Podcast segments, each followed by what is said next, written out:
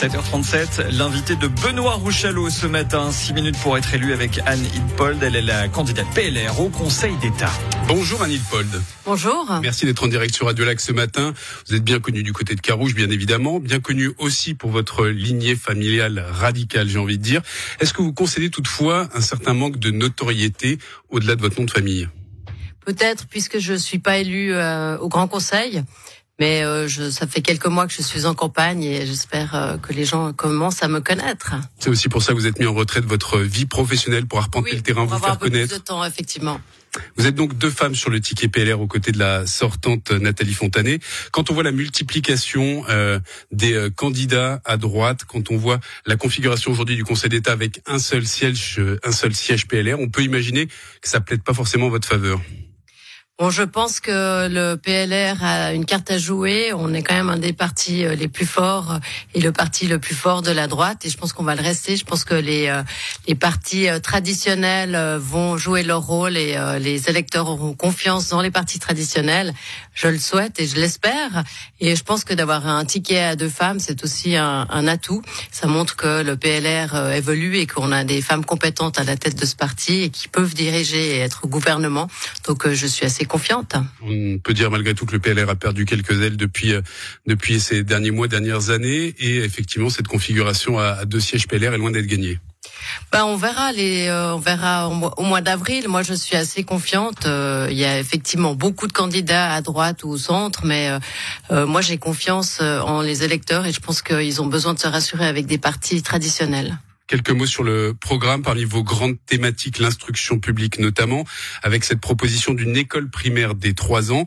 Ça veut dire plus d'effectifs scolaires, ça veut dire plus de personnel encadrant, plus de lieux pour accueillir ces nouveaux élèves. On les met où, Anil Pold alors, on trouvera des solutions. Le modèle, oui, vous rigolez, mais euh, laissez-moi terminer. Euh, ce modèle existe déjà au Tessin, où les enfants partagent les classes de 3 à 5 ans. Donc, on peut aussi euh, envisager qu'on mette les enfants dans des classes ensemble. On peut aussi discuter avec euh, les communes et les euh, qui disposent de locaux pour les crèches.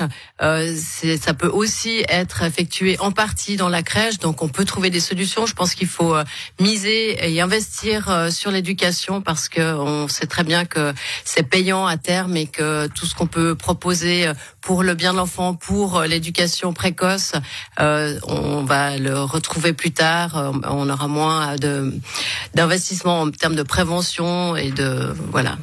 Même une année plus tôt, on voit des différences fondamentales? Oui, oui, bien sûr. On voit que les enfants qui ont commencé la crèche, euh, qui ont passé par la crèche, arrivent à l'école avec plus de mots qu'ils connaissent. On a pu détecter des situations éventuellement plus difficiles. Euh, donc euh, oui, oui, c'est démontré, c'est certain que les enfants qui ont bénéficié d'une place en crèche sont mieux armés au moment où ils commencent l'école. Autre volet, la fiscalité. Je lisais votre programme. Baisse des impôts pour les personnes physiques, baisse de la moitié de l'impôt sur la fortune, réduire la fiscalité pour encourager l'entrepreneuriat.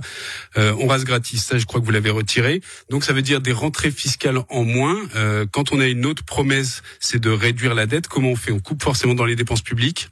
Bah oui, je pense que on n'a pas une crise des recettes, on a une crise des dépenses. On voit que Genève est le canton qui exploite le plus le potentiel fiscal. On est dans une situation, on a beaucoup de, de personnes aujourd'hui, d'entreprises qui menacent de quitter le canton si euh, les initiatives sur lesquelles on va se prononcer prochainement sont acceptées. Et je pense qu'on doit tout faire pour euh, maintenir une fiscalité raisonnable sur notre canton, pour maintenir euh, ses contribuables et puis faire en sorte aussi qu'on ait une des dépenses qui soient raisonnées et qu'on ait une saine, saine, gestion des deniers publics. Alors concrètement, on coupe où dans le train de vie de l'État? Faites-vous des amis avec la je pense qu'on pourrait envisager d'avoir une assurance perte de gain parce qu'aujourd'hui euh, l'État n'en a pas. Et lorsque les gens sont absents, euh, ils sont pas remplacés. Et je pense que ça pèse sur les collègues. Et ça c'est une mesure aussi pour euh, une administration euh, qui soit efficace avec du personnel qui est remplacé, ça a un coût mais en même temps ça évite que la charge se reporte sur les collègues. C'est un exemple. La mobilité également, vous proposez de développer des parkings relais proches des gares du Léman Express. Vous parlez de quelles gares? Les gares françaises ou les gares suisses? Les deux, mais en tout cas, euh, je pense qu'on peut accepter de participer et ça avait été euh, une proposition malheureusement refusée, mais je pense qu'on doit tout faire pour que les gens euh, utilisent Soleiman Express. Il est déjà bien utilisé, mais on doit éviter que les gens continuent à se rendre seuls dans leur voiture au centre-ville et les pousser à utiliser ces, ces infrastructures. Ça veut dire qu'on revient à la charge pour proposer aux jeunes voies de financer les parkings relais en France voisine? Entre autres, oui. Et même mais je pense qu'on doit aussi voir euh, la, la, situation euh, au niveau du Grand Genève. On peut pas euh, gérer notre mobilité sans s'occuper de ce qui se passe au-delà de nos frontières, puisqu'on sait qu'il y a quand même 100 000 frontaliers qui viennent travailler à Genève et on doit leur proposer des solutions pour qu'ils utilisent les transports publics. Je vous laisse le choix d'un département, l'instruction publique ou l'aménagement, et pourquoi?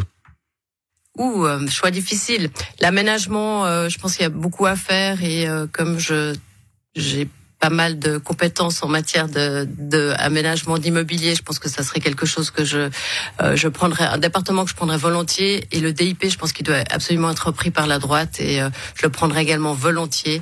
Il y a un certain... pas donc. Non, alors non, mais le DIP parce que j'ai des propositions. Nous avons des propositions sur l'école à trois ans, sur l'horaire euh, continu qu'il faut et moi je propose vraiment de revoir l'horaire scolaire qui est plus du tout adapté. Donc le DIP. Question bonus pour conclure, peut-être plus euh, simple ou pas, vous allez me dire, est-ce que vous choisissez la course, la course à pied ou le marché de Carouge?